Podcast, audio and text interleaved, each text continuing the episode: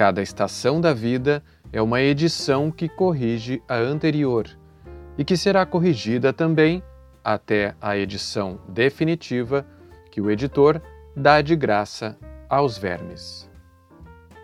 Machado de Assis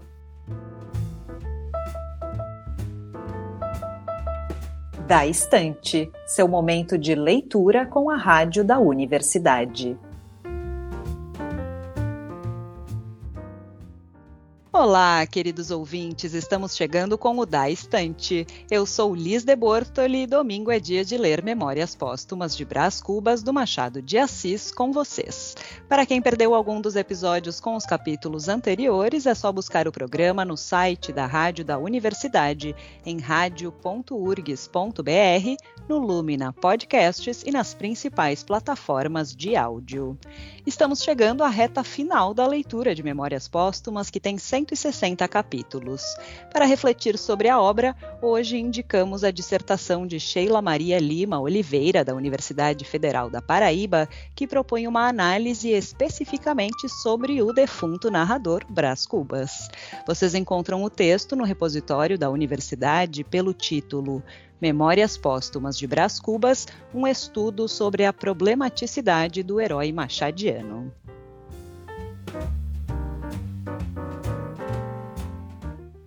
Mas agora é hora de pegar o teu livro, que hoje a gente vai ler os capítulos 152 a 156 de Memórias Póstumas de Brás Cubas. Hoje participa da leitura o professor de grego da URGS, Rafael Brunhara.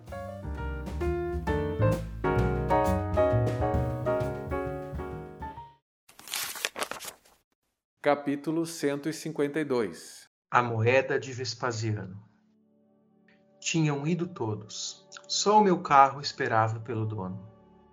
Acendi um charuto. Afastei-me do cemitério.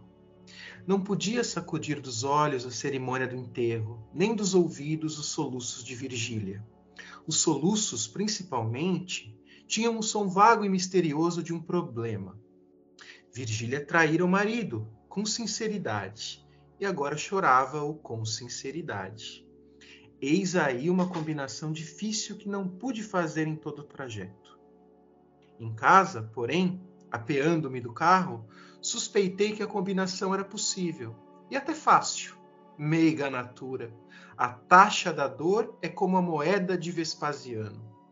Não cheira a origem e tanto se colhe do mal como do bem.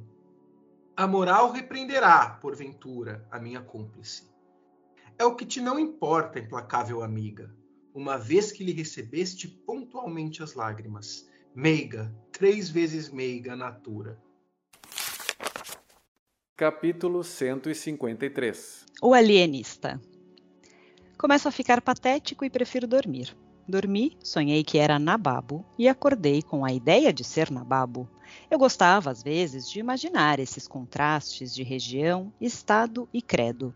Alguns dias antes, tinha pensado na hipótese de uma revolução social, religiosa e política, que transferisse o arcebispo de Cantuária a simples coletor de Petrópolis, e fiz longos cálculos para saber se o coletor eliminaria o arcebispo ou se o arcebispo rejeitaria o coletor, ou que porção de arcebispo pode jazer num coletor, ou que soma de coletor pode combinar com um arcebispo, etc.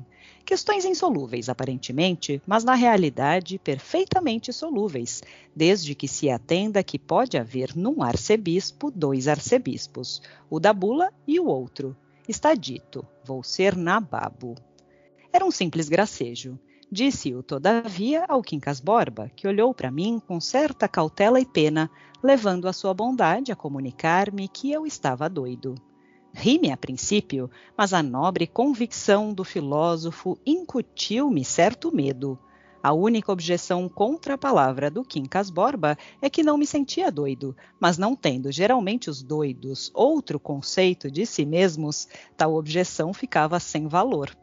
E vede se há algum fundamento na crença popular de que os filósofos são homens alheios às coisas mínimas.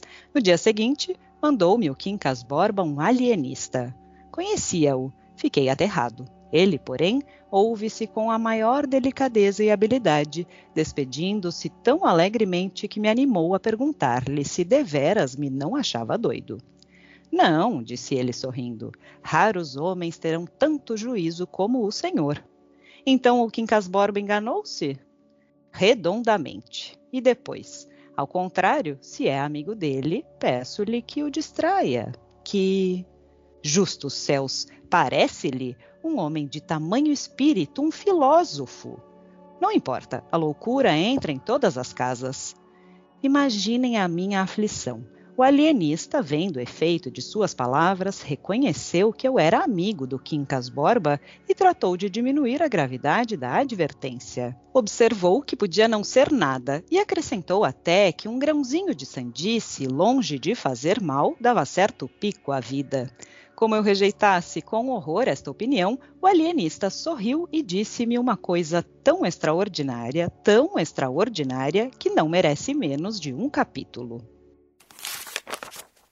Capítulo 154 Os navios do Pireu. Há de lembrar-se, disse meu alienista, daquele famoso maníaco ateniense, que supunha que todos os navios entrados no Pireu eram de sua propriedade. Não passava de um pobretão, que talvez não tivesse para dormir a cuba de Diógenes, mas a posse imaginária dos navios valia por todas as dracmas da Hélade.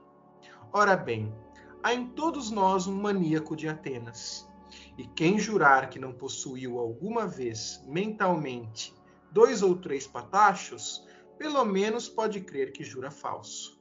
Também o senhor? Perguntei-lhe. Também eu. Também eu? também o senhor e o seu criado, não menos, se é seu criado esse homem que ali está sacudindo os tapetes à janela. De fato, era um dos meus criados que batia os tapetes, enquanto nós falávamos no jardim, ao lado. O alienista notou então que ele escancarara as janelas todas desde longo tempo, que alçara as cortinas, que devassara o mais possível a sala, ricamente alfaiada, para que a vissem de fora, e concluiu: Este seu criado tem a mania do ateniense. Crê que os navios são dele. Uma hora de ilusão que lhe dá a maior felicidade da terra. Capítulo 155 Reflexão cordial. Se o alienista tem razão, disse eu comigo, não haverá muito que lastimar o Quincas Borba. É uma questão de mais ou de menos. Contudo, é justo cuidar dele e evitar que lhe entrem no cérebro maníacos de outras paragens. Capítulo 156 Orgulho da servilidade. O Quincas Borba divergiu do alienista em relação ao meu criado. Pode-se, por imagem, disse ele, atribuir ao teu criado a mania do ateniense. Mas imagens não são ideias nem observações tomadas à natureza. O que o teu criado tem é um sentimento nobre e perfeitamente regido pelas leis do humanitismo. É o orgulho da servilidade. A intenção dele é mostrar que não é criado de qualquer. Depois chamou a minha atenção para os cocheiros da Casa Grande, mais impertigados que eu amo, para os criados do hotel, cuja solicitude obedece às variações sociais da freguesia, etc e concluiu que era tudo a expressão daquele sentimento delicado e nobre, prova cabal de que muitas vezes o homem, ainda a engraxar botas, é sublime.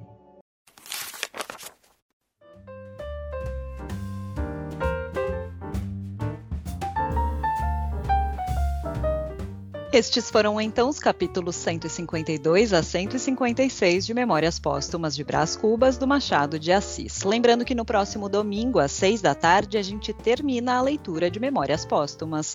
E de segunda a sexta, às 10 e 10 da manhã e às 8 da noite, a gente volta com o Da Estante, com leituras curtas de poesias, contos ou crônicas.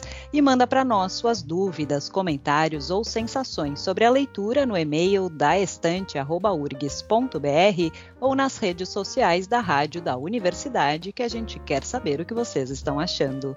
Amanhã a gente volta então. Até lá!